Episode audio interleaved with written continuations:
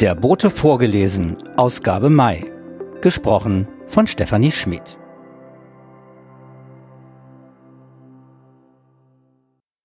Editorial von Ulrike Zeising. Liebe Borsteller, irgendwie bin ich gerade verwirrt. Zwischen dem 24. Januar und dem 29. März stellte die Bundespolizei 44.891 Mängel bei der Test- und Nachweispflicht von Reisenden aus Ländern mit Virusvarianten oder Hochrisikogebieten fest. 3753 der Verstöße fanden an Flughäfen statt. EasyJet zum Beispiel lehnt es generell ab, Passagiere zu testen, auch deutsche Fluggesellschaften verstoßen gegen Testkontrollen.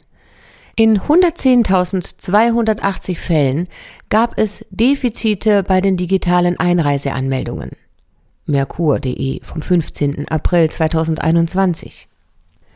Wir haben Anfang letzten Jahres erlebt, dass nur wenige Personen das Virus aus China mitgebracht haben und zum Superspreader wurden, so dass der Grundstein für die Pandemie in Europa gelegt wurde.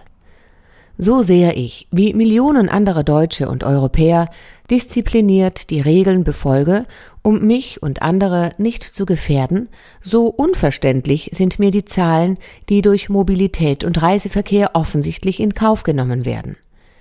Ich verstehe auch nicht, wieso wir unsere Daten Google, Amazon, Facebook etc. vertrauensvoll überlassen dürfen und das Internet als einziges Geschäft seit einem Jahr für unsere Versorgung rund um die Uhr geöffnet ist, aber wegen des Datenschutzes eine effektive Kontaktverfolgung von Infizierten verhindert wird. Er schützt unsere Daten vor dem Zugriff des Staates. Der scheint weniger vertrauenswürdig zu sein als die Internetgiganten. Aber er darf uns, zumindest in Hamburg, mit einer Ausgangssperre belegen. Er darf anordnen, dass wir an der frischen Luft Masken tragen müssen, dass Sport mit Abstand, zum Beispiel Tennis, draußen verboten ist und dass entweder nur Oma oder nur Opa zu Besuch kommen darf, obwohl die beiden Tag und Nacht zusammen sind.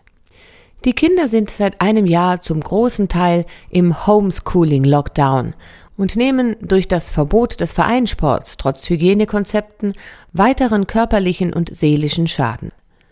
Schade, dass nur Virologen von der Politik gehört und berücksichtigt werden, aber nicht die Aerosolforscher, die belegen, dass nicht draußen die Gefahr lauert, sondern drinnen und dass man mit einem vollautomatischen Ventilator im Fenster eines jeden Klassenraums in Deutschland mit circa sechs bis sieben Milliarden Euro die Schulen zu ziemlich sicheren Orten machen würde. Das würde auch für Büros und Gewerberäume gelten. Dass in Anbetracht dieser Situation viele Milliarden Steuergelder in Lufthansa, TUI und Condor gepumpt werden, ist Geschmackssache dass es flächendeckend Kurzarbeitgeld und Wirtschaftshilfen auch für kleine und mittlere Betriebe gibt, wäre eine gute Sache, wenn es denn zeitnah klappen würde. Dass aber 9000 Pflegekräfte innerhalb des letzten Jahres ihren aufreibenden und gefährlichen Job gekündigt haben und daher 20 Prozent der Intensivbetten nicht genutzt werden können, liegt daran, dass den warmen Worten und dem Applaus keine finanzielle Aufwertung des Berufsstandes folgte. Verzeihen Sie mir, wenn ich hier mal etwas Unverständnis artikuliere. Aber mitunter scheint in der Politik einfach der gesunde Menschenverstand zu fehlen, als eine wichtige Komponente für Entscheidungen. Den haben wir im Vorstand des Kommunalvereins bemüht und entschieden, die angepeilte Jahreshauptversammlung nicht schon für Juni zu planen, sondern erst für den Herbst. Wir hoffen sehr, dass bis dahin alle ein Impfangebot bekommen haben und wir damit eine sichere Präsenzveranstaltung haben können. Wir wollen aber im Juni den Versuch starten und eine digitale Mitgliederversammlung anbieten. Im Juniboten und auf unserer Website großborstel.de wird dann genau erklärt, wie man daran teilnehmen kann. Viele Borsteller haben schon beim Stadtteilbeirat am 25. Februar 2021 geübt, an einer großen digitalen Veranstaltung teilzunehmen und danach sind circa 160 Vorschläge von ihnen für die Umsetzung des Riese-Prozesses bei den Quartiersmanagern Ingrid Schneider und Jan Crimson eingegangen. Wir hoffen sehr, dass all diese Vorschläge auch für alle Borsteller sichtbar gemacht werden, damit wir sie kennen und dazu Stellung nehmen können. Hören Sie dazu auch den Artikel Superblocks in Großborstel von Uwe Schröder. Hier wird beschrieben, wie lebendige, moderne Stadtteilplanung für die Bewohner aussehen kann, mit Beispielen aus Barcelona, Paris und Eimsbüttel. Und was im Nachbarbezirk Eimsbüttel geht, sollte doch auch in Großborstel machbar sein, oder? Herzlich, Ihre Ulrike Zeising.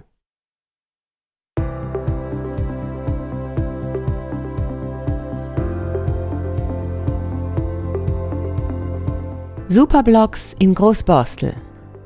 Macht Riese zum Experiment für die Stadt. Von Uwe Schröder. Moderne Verkehrspolitik ist vielfach heute schon ein Anachronismus. Bereits im Planungsstadium zeigt sich dann, welche Fehler die Stadt und insbesondere die Wohnqualität beeinflussen werden. In Großborstel sehen wir, welche Folgen die fehlende ÖPNV-Anbindung des Tabenbecker Ufers hat. Sämtliche Besucherparkplätze sind überbelegt. Es wird falsch geparkt, wo es nur irgendwie geht. Voller Optimismus sind die Bewohner in ihre neuen Wohnungen eingezogen, haben dann aber zum Beispiel gesehen, sie kriegen für ihr Kind keinen Platz in einer nahegelegenen Schule. Der Schulweg ist einige Kilometer weit, ebenso der Weg zum nächsten Supermarkt. Ein Auto muss her. Der Traum von der niedrigen Autoquote ist geplatzt, nicht nur in diesem Wohngebiet. Gucken wir ins befreundete Langenhorn, dann sehen wir, wie Hamburger Verkehrspolitiker und Stadtentwickler sich die schöne neue Welt vorstellen. Am Ochsenzoll steht in voller Pracht der überdimensionierte Bau eines insolventen Autohauses, Auto Wiechert, am alten Ortskern.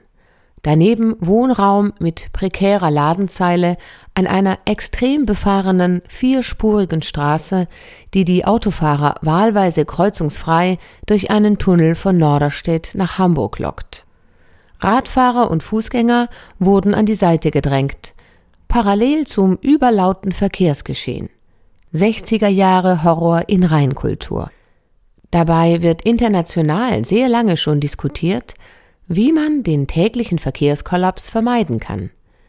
Die Konzepte sind einfach und preiswert.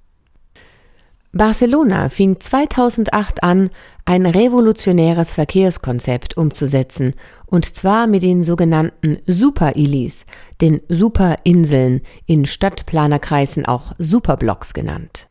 Mehrere Wohnblocks eines Wohnquartiers werden konsequent vom Autoverkehr freigehalten. Fußgänger, Radfahrer bewegen sich innerhalb des Blocks ungestört. Lieferverkehr muss bis 9.30 Uhr erledigt sein, dann versperren automatische Poller die Zufahrt bzw. die Ausfahrt. Innerhalb der Blocks ist Tempo 10 als Höchstgeschwindigkeit vorgeschrieben. Anfangs gab es eine lange Liste von skeptischen Einwendungen. Allen voran, die Umsätze des Einzelhandels würden drastisch zurückgehen. Arbeitsplätze seien in Gefahr, Gehbehinderte könnten ihre Wohnungen nicht erreichen und so weiter. Die Praxis lehrte dann, das Gegenteil ist der Fall. Die Umsätze der Einzelhändler stiegen deutlich an. Viele kleine Läden konnten wieder für neue und interessante Geschäfte vermietet werden. Die verbesserte Aufenthaltsqualität lockte mehr Bewohner in die Viertel und Menschen mit Handicap bekamen natürlich Zugang zu ihren Wohnungen und für Arztbesuche. Nur eben mit Tempo 10. Heute beschwert sich niemand mehr über die Superblocks. Die zuvor katastrophal abgasbelastete Luft ist um Klassen besser geworden. Auf den Straßen machen sich Cafés breit, Grünanlagen erobern die Superblocks. Jetzt wollen alle, dass auch ihre Blocks zu Superblocks zusammengefasst werden. Das Modell macht Schule. Zuerst in den Niederlanden, später in Frankreich. In Paris ersann Bürgermeisterin Anne Hidalgo die Stadt der 15 Minuten. Sie meint, Städte brauchen dörfliche Qualitäten. Autos sollen vielerorts weichen zum Wohl der Menschen. Rund um den Montmartre schlendern Menschen über die Fahrbahnen. Die Autos sind weg. Parkplätze gibt es dort nicht mehr. 650 Kilometer Radwege werden geplant. Alles, was man braucht, soll innerhalb von 15 Minuten erreichbar sein, ohne Auto. Denn gerade in den Großstädten offenbart sich überdeutlich, dass die mit der Entwicklung des Autoverkehrs einhergehenden Probleme bisher vernachlässigt wurden. Hidalgo reagierte auf eine Studie der Europäischen Umweltagentur, nach der die beiden Faktoren Lärm und Luftverschmutzung die größten Bedrohungen für die Gesundheit der Einwohner der Europäischen Union sind. Mehr als 400.000 Menschen sterben demnach jährlich an den Folgen von Luftverschmutzung, unter anderem infolge des Verkehrs, und die Lärmbelastung verursacht rund 12.000 vorzeitige Todesfälle pro Jahr. In Berlin, Köln und nun sogar im benachbarten Eimsbüttel versucht man ebenfalls, die Quartiere für die Menschen zurückzuerobern. Quartiere für Menschen, so heißt auch das Modellprojekt, das der Fahrradclub ADFC für das dicht besiedelte Eimsbüttel entwickelt und vorgeschlagen hat. Menschen treffen sich wieder auf der Straße, Stühle, Tische, Bänke, Sonnenschirme werden aufgestellt. Fußgänger und Radfahrer haben Vorrang. Autos müssen draußen bleiben. Nur der ÖPNV darf durch, aber langsam. Verkehrspolitik in Großborstel hieß bisher, der Autoverkehr darf nicht behindert werden. Staut es sich in der Borsteler Chaussee, dann meandern die Fahrzeuge eben durchs Klotzenmoor, über die Köppenstraße, am Moorweg vorbei oder durch den Lockstädter Damm bzw. die Brückenwiesenstraße. Teilweise extrem unter Zeitdruck werden die Geschwindigkeitsbegrenzungen in den Wohngebieten missachtet. Die mittlerweile veraltete Maxime der Verkehrspolitik heißt Verkehrsmengenbewältigung. Riese, das Stadtteilentwicklungsprogramm für Großborstel, könnte den Durchgangsverkehr über die Hauptverkehrsstraßen umleiten. Es kostet nicht viel, bringt aber Lebensqualität in den Stadtteil. Das Nedderfeld ist und bleibt die Alternative zur Borsteler Chaussee, wenn bei uns die Verkehrsmenge radikal reduziert wird. Natürlich würden sich viele Geschäftsleute melden und von Umsatzrückgängen und Arbeitsplätzen reden. Das sind die bekannten Argumente. Andererseits gäbe es mehr Passanten, die sich zu Fuß in Großborstel auf den Weg machen und ihre Einkäufe mit Hackenporsche statt Pkw erledigen oder die sich gesundheitsfördernd aufs Fahrrad schwingen. Kürzlich brachte ein freundlicher Großborsteler einige alte Exemplare des Borsteler Boten, zwei aus dem Jahre 1954. Herzlichen Dank dafür. Wenn man den alten Boten durchblättert, sieht man bereits auf den ersten Seiten an den Anzeigen, wie lebendig der Stadtteil damals gewesen sein muss. Es gab eine Konditorei, einen Glaser, der Bilder und Spiegel verkaufte, die Hamburger Sparkasse wirbt, ein Schuhgeschäft verkauft in der Borsteler Chaussee 117, ein Haus weiter Schneidermeister Adalbert Malek, Marianne Urlgau gab Klavierunterricht, im Nirnheimweg wurden Krugs Liköre angeboten, der Fahrschulkurs im Lockstädter Damm bei Albert Hansen kostete 153 D-Mark, zehn Fahrstunden inklusive der amtlichen Gebühren. Radio Peters bot in der Borsteler Chaussee 103 neben Radios auch Schallplatten, Fernsehgeräte, Elektroherde, Kühlschränke und Staubsauger an. Und das nur auf den ersten Seiten. Autoverkehr spielte damals kaum eine Rolle in Großborstel. Wenn man in die Stadt musste, nahm man die Straßenbahn, die Linie 18. In Großborstel schlenderte man lieber von Geschäft zu Geschäft und guckte sich an den Schaufenstern die Nase platt. Der ungehemmte Konsum kam später. Aber können wir die Zeit nicht ein klein wenig zurückdrehen? Bilden wir doch einfach Quartiere für Menschen in Großborstel, die vom Durchgangsverkehr befreit werden. Man kann mit dem Auto reinfahren, aber nicht durchfahren. Nur die Busse fahren langsam durch die Borsteler Chaussee oder den Warnkesweg, jeder, der von Pinneberg zur City Nord will, muss den kleinen Umweg über das Netterfeld nehmen. Schlagartig wäre es wieder ruhig in Großborstel. Die Borsteler Chaussee könnte zum Boulevard ausgebaut werden. Und in den Wohnstraßen spielten die Kinder. Was meinen Sie, ist das wirklich so unrealistisch? Schreiben Sie uns. Redaktion at borsteler-bote.de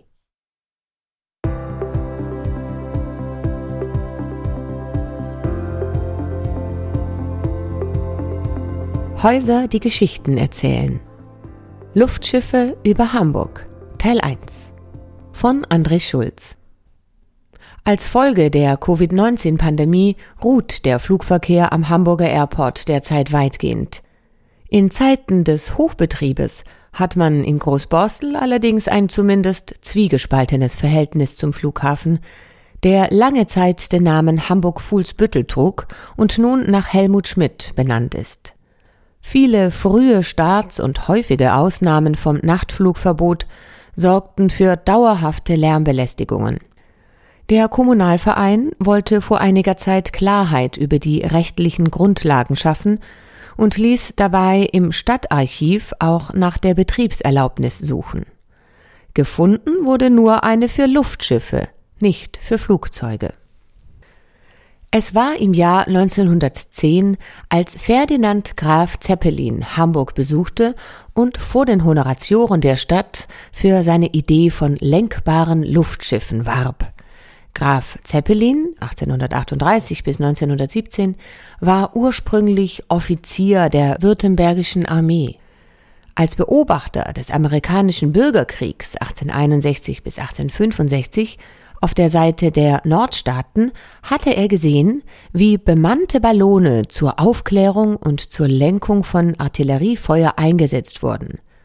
Allerdings zeigten sich die eingesetzten Luftfahrzeuge als anfällig für Wind und Wetter, drehten sich in ungewünschten Richtungen oder wurden weit abgetrieben. Graf Zeppelin dachte über die Konstruktion lenkbarer Ballone nach. Im Februar 1894 veröffentlichte Zeppelin zusammen mit seinem Mitarbeiter Theodor Kober seine Denkschrift über das lenkbare Luftschiff. Der Bau des ersten Zeppelin-Luftschiffs begann 1898 in Friedrichshafen. Am 2. Juli 1899 folgte der 18-minütige Jungfernflug über dem Bodensee. Bis 1911 wurden acht weitere Luftschiffe gebaut, die aber nur eine kurze Lebensdauer hatten und ihr Ende zumeist bei Unglücken fanden. Das zivile Luftschiff LZ-10 Schwaben schaffte in dem Jahr seiner Existenz immerhin 224 Fahrten mit 4300 Passagieren, bevor es bei einem Unglück in Düsseldorf zerstört wurde. Graf Zeppelin ließ sich aber von den Rückschlägen nicht entmutigen. Er träumte von einem Netz von Lufthäfen, zwischen denen er mit seinen Luftschiffen Passagiere befördern konnte. Zeppelins Besuch in Hamburg war von Erfolg gekrönt. Sein Vortrag und seine Visionen über die Möglichkeiten einer Beförderung von Passagieren durch die Luft begeisterte die Hamburger und führte zur Gründung der Hamburger Luftschiffhallen GmbH HLG, die mit einem Kapital von 685.000 Mark aus privaten Mitteln an den Start ging. Als Standort für den Hamburger Lufthafen wählte man eine freie Fläche am Stadtrand von Hamburg im Borsteler Moor zwischen Großborstel und Fuhlsbüttel, nahe der Großborsteler Rennbahn. 1912 und 13 entstand als Kernstück des 60 Hektar großen Flughafengeländes eine von der Hamburger Firma HCE Eggers Co.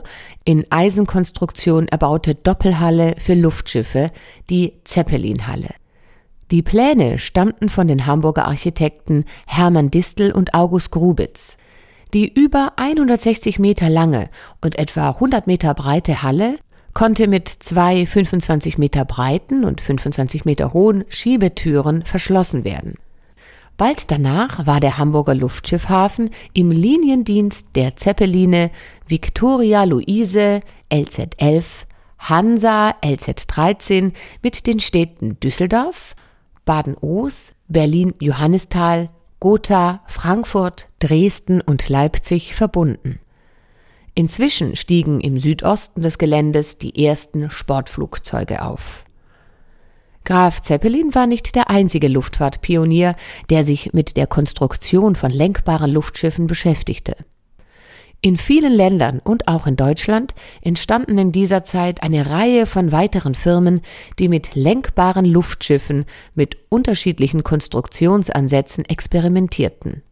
Zu diesen gehörten die Luftschiffe des Konstrukteurs August von Parseval 1861 bis 1942.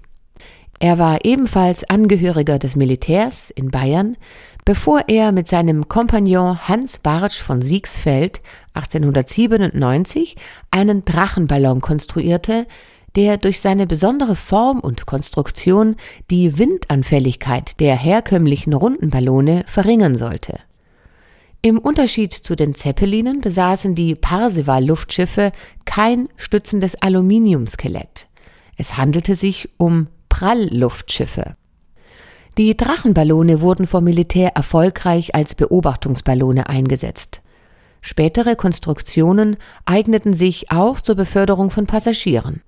Wie die Zeppeline auch wurden die Parsevale von seitlich angebrachten Motoren angetrieben.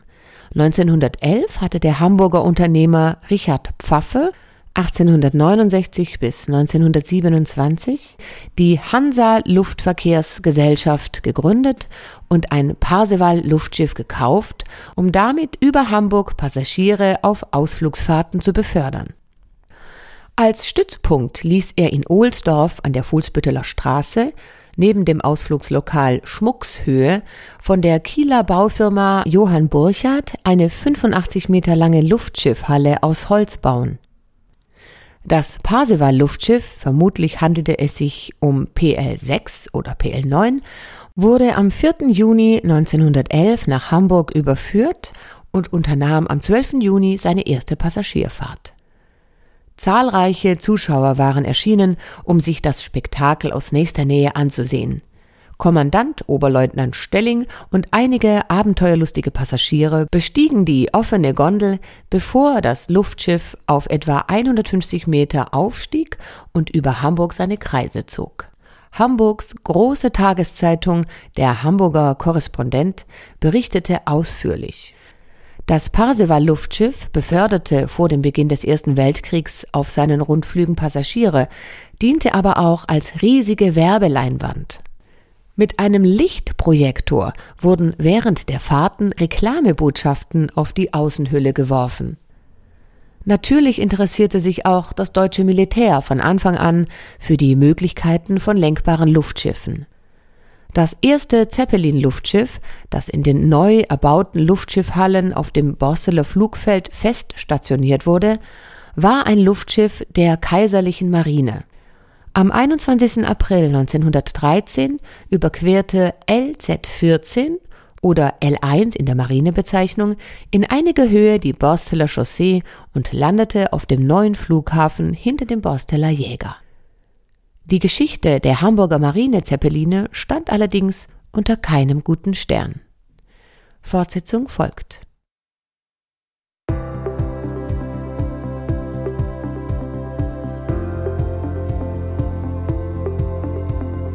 Mittenmang, ein Marktplatz für Großborstel. Eine Reise nach Italien, nur um das bunte Leben auf einem Marktplatz genießen zu wollen, ist bald nicht mehr erforderlich. Hamburg hat bekanntlich viel zu wenig freie Plätze. Das, was in jedem Dorf Italiens eine Selbstverständlichkeit ist, eine Piazza, könnte nun auch in Großborstel verwirklicht werden, und zwar genau im Zentrum. Vor dem Sportplatz am Brödermannsweg gibt es eine noch freie Fläche, ideal als ein typischer Marktplatz. Direkt im Zentrum gelegen wäre er ein Treffpunkt für alle für die Mütter und Väter, die ihre Kinder von der Kita Brödermannsweg oder den Inselkids vom Sport oder von einer der Schulen abholen. Ein Platz für Jung und Alt. Ein Platz für Veranstaltungen, Theateraufführungen oder spontane Flohmärkte und natürlich für den Wochenmarkt. Vollkommen ohne Straßenlärm. Der Brödermannsweg würde zur Spielstraße erklärt. Höchstgeschwindigkeit 7 kmh. Ein Multifunktionsplatz für alle. Ein Platz, der leicht zu erreichen ist, von den Gewerbetreibenden nebenan, vom Tabenbecker Ufer und vom ganzen großen Rest Großborstels, denn er liegt genau in Großborstels Mitte. Die Illustration von Greta Böttcher zeigt, wie ein Platz für alle aussehen könnte. Die Idee für den Marktplatz ist beim ersten virtuellen Stadtteilbeirat vorgetragen worden. Hier würden sich Alt- und Neu-Großborstel treffen können. Die Kids würden ihre neuen Laufräder, Skater oder sonst was zeigen und die gesetztere Generation trifft sich zum Klönschnack. Wäre das was für Sie? Schreiben Sie uns. Redaktion at borsteler-bote.de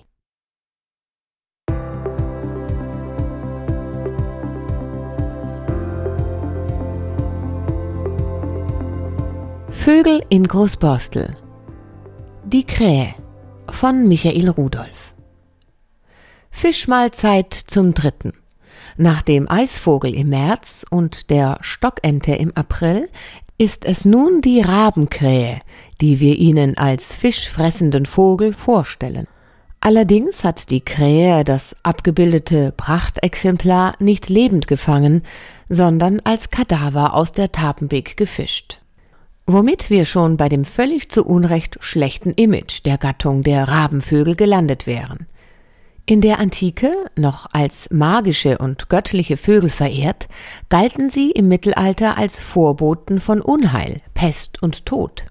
Vieles von dem diesen klugen Vögeln angedichteten schlechten Ruf beruht darauf, dass sie auch Aas fressen dass sich Rabenvögel einst ebenfalls an das Fleisch gefallener Soldaten oder gehängter Menschen gemacht hatten, brachte ihnen den Namen Galgenvogel ein.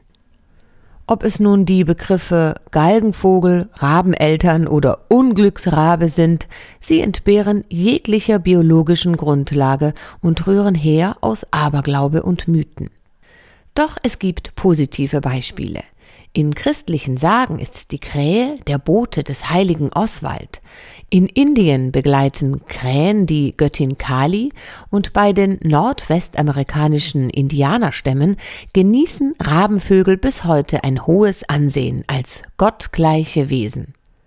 Ornithologisch gehört unsere Rabenkrähe wie alle Raben und Krähen in die Familie der Rabenvögel, die wiederum die größten Arten in der Ordnung der Sperlingsvögel darstellen. Hier in Großborstel und der näheren Umgebung werden wir vor allem folgenden Arten begegnen können. Dem Kolkraben als dem größten Vogel dieser Familie, der Rabenkrähe, der Saatkrähe, der Nebelkrähe, der Elster sowie dem Eichelheer und der Dole als den beiden kleinsten Vertretern innerhalb dieser Familie. Von der Rabenkrähe mit schwarzem Schnabel ist die Saatkrähe leicht an ihrem grauen Schnabel zu unterscheiden. Die Saatkrähe ist übrigens der Rabenvogel, der vor seiner Vergrämung in den Bäumen Börsteler Chaussee Haldenstieg große Brut- und Schlafkolonien gebildet hatte und dort für erhebliche akustische Störungen der Anwohner gesorgt hatte.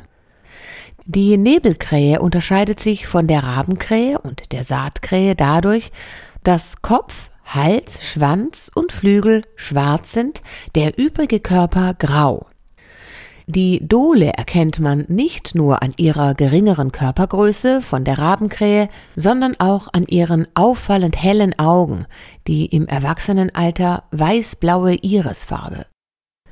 Raben und Krähen sind außerordentlich intelligente Vögel. Experimente haben gezeigt, dass sie komplexe Handlungen planen können, dass sie Futterverstecke nur als sicher einstufen, wenn sie beim Verstecken nicht beobachtet werden und dass sie spannende Praktiken anwenden, um an ihr Futter zu gelangen.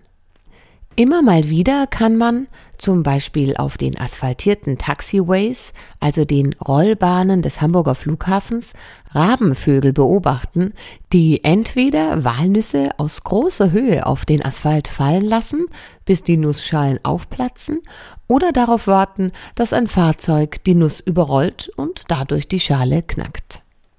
Für diese Vorgehensweise suchen Krähen manchmal sogar gezielt die Fahrstreifen vor Ampelanlagen auf, wissend, dass sie dort bei Rot gefahrlos die geöffneten Nüsse einsammeln können. In Finnland haben Nebelkrähen gelernt, unbeobachtete Angelschnüre von Eisfischern aus dem Wasser zu ziehen, um an den daran hängenden Fisch zu gelangen. Rabenkrähen sind wendige Flieger und sind mutig.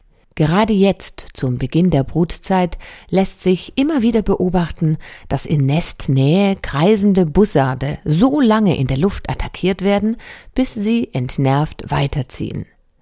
Auch Teamwork ist zu beobachten. Bussarde oder Seeadler, die am Boden hockend ein Beutetier zerrupfen, werden oft von mehreren Krähen umringt. Eine Krähe zerrt so lange an den Schwanzfedern des Raubvogels, bis dieser sich entnervt umdreht. Eine Chance für eine weitere Krähe, schnell einen Teil der Beute zu entwenden. Und nicht zuletzt zeichnet Rabenkrähen eine lebenslange Partnertreue aus. Auch regelmäßiges gegenseitiges zärtliches Kraulen gehört dazu. Was für ein nachahmenswertes Verhalten.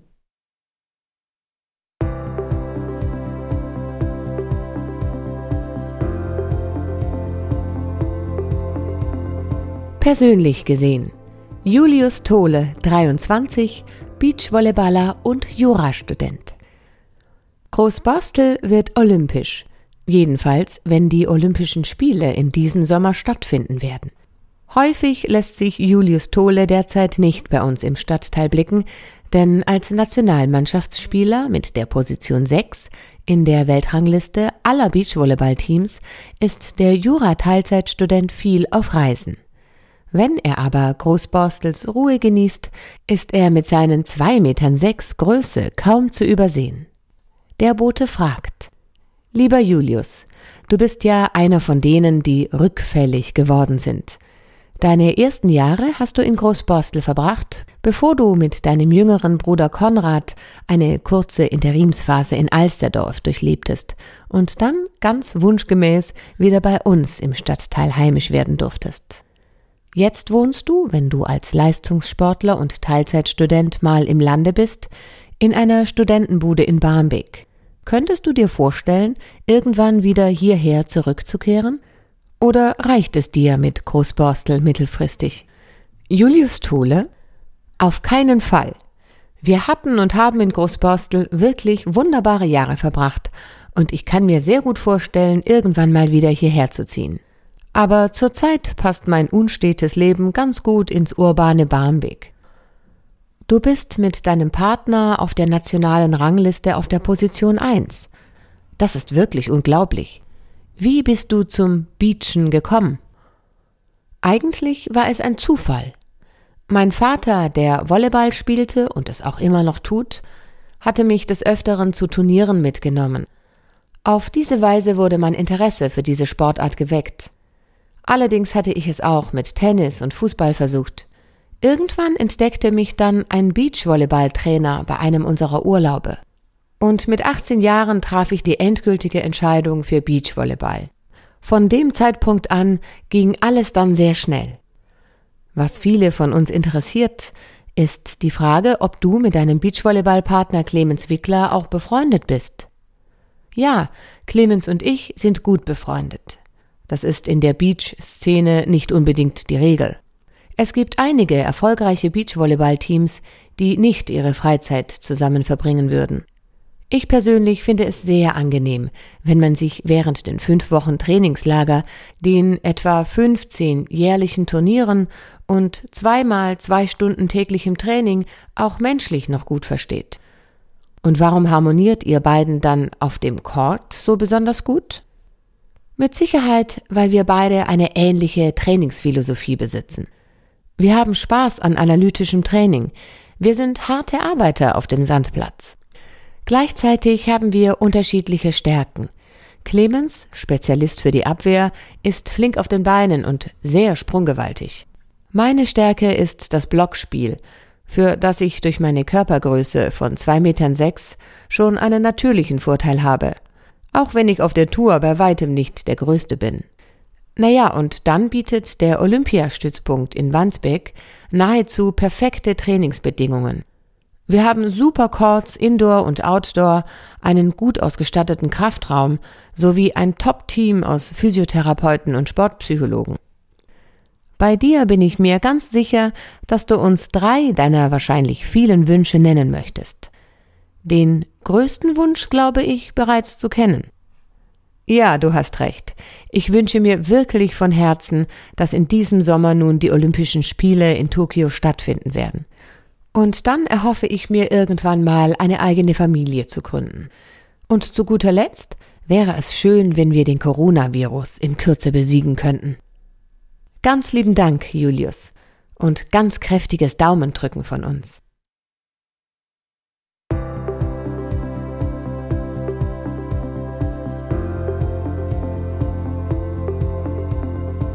Die Freuden des Boten. Ein unverhofftes Gemüsegeschenk von Martin Böttcher. Als Teil der Redaktion des Borsteler Boten, als einer der Austräger und Hundebesitzer, gibt es Wege, die ich regelmäßig nutze. Dabei fallen mir die Veränderungen auf, der Fortschritt in der Natur, die Balz und der Nestbau unserer Vögel, die Vermüllung der Wege, die regelmäßigen Sportler und mehr. Besonders freue ich mich über die kleinen Regale an den Zäunen von Grundstücken, die mit überzähligen Zucchini, Tomaten, Quitten und Kräutern gefüllt sind, alles zum Mitnehmen. Heute standen vor einer Parzelle Mangoldsprösslinge, die ein neues Beet suchten. Ich habe gerne einen mitgenommen. Vielen Dank.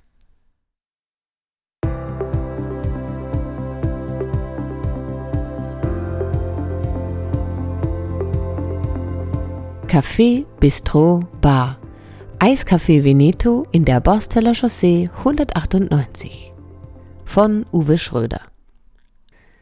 Vor 25 Jahren kamen Gino und Bello nach Deutschland, zusammen mit den Eltern. Gino war damals gerade acht Jahre alt, Bello immerhin schon 13. Der Vater gründete bereits fünf Jahre nach der Ankunft in Deutschland einen Eisladen. Er nannte ihn Veneto.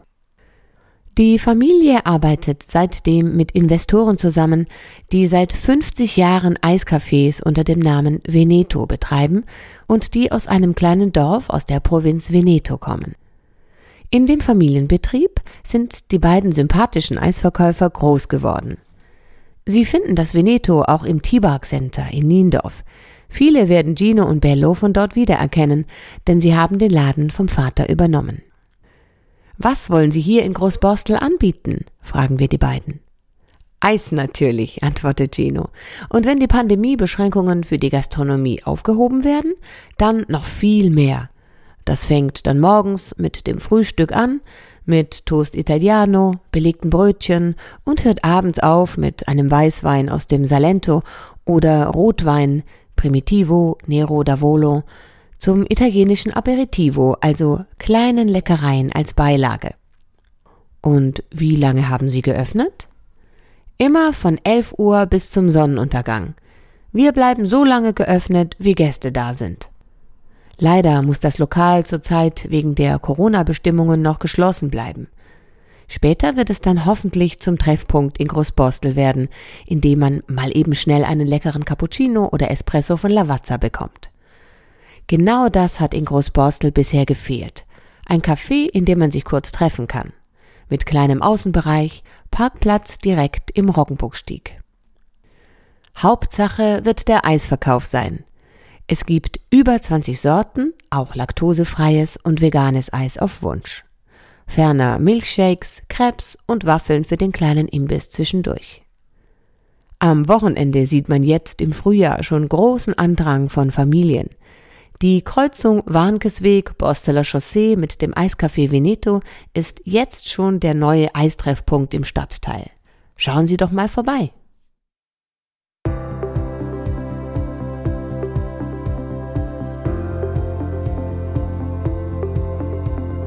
Borchert zum 100. Geburtstag. Programm der Geschichtswerkstatt und der Kunstklinik Eppendorf. Der Schriftsteller Wolfgang Borchert wird am 20. Mai 1921 in Hamburg-Eppendorf, Tabenwegstraße 82 geboren. Nach Schulzeit und Ausbildung zum Buchhändler und Schauspieler ist er ab 1941 als Soldat verpflichtet. Während dieser Zeit erkrankt er schwer und wird wegen staatsfeindlicher Äußerungen verurteilt. Im Mai 1945 trifft er wieder in seine Heimatstadt ein. schwer gezeichnet von Fronteinsätzen und Gefängnisstrafen. Theater spielen kann er nicht mehr. Ihm bleibt ein kurzer Auftritt als Kabarettist im heutigen Alma Hoppes Lustspielhaus. In den folgenden zwei Jahren schreibt er das, was ihn berühmt gemacht hat. Am 20. November 1947 stirbt er mit nur 26 Jahren. Einen Tag vor der Theateruraufführung von Draußen vor der Tür. Seine Geschichten und Gedichte werden bis heute immer noch gelesen und sein Werk wurde mittlerweile in 28 Sprachen übersetzt. Anlässlich des 100. Geburtstages findet vom 17. bis 23. Mai 2021 das Festival Hamburg liest Borchert statt. Die Geschichtswerkstatt Eppendorf und die Kunstklinik Eppendorf beteiligen sich mit mehreren Veranstaltungen.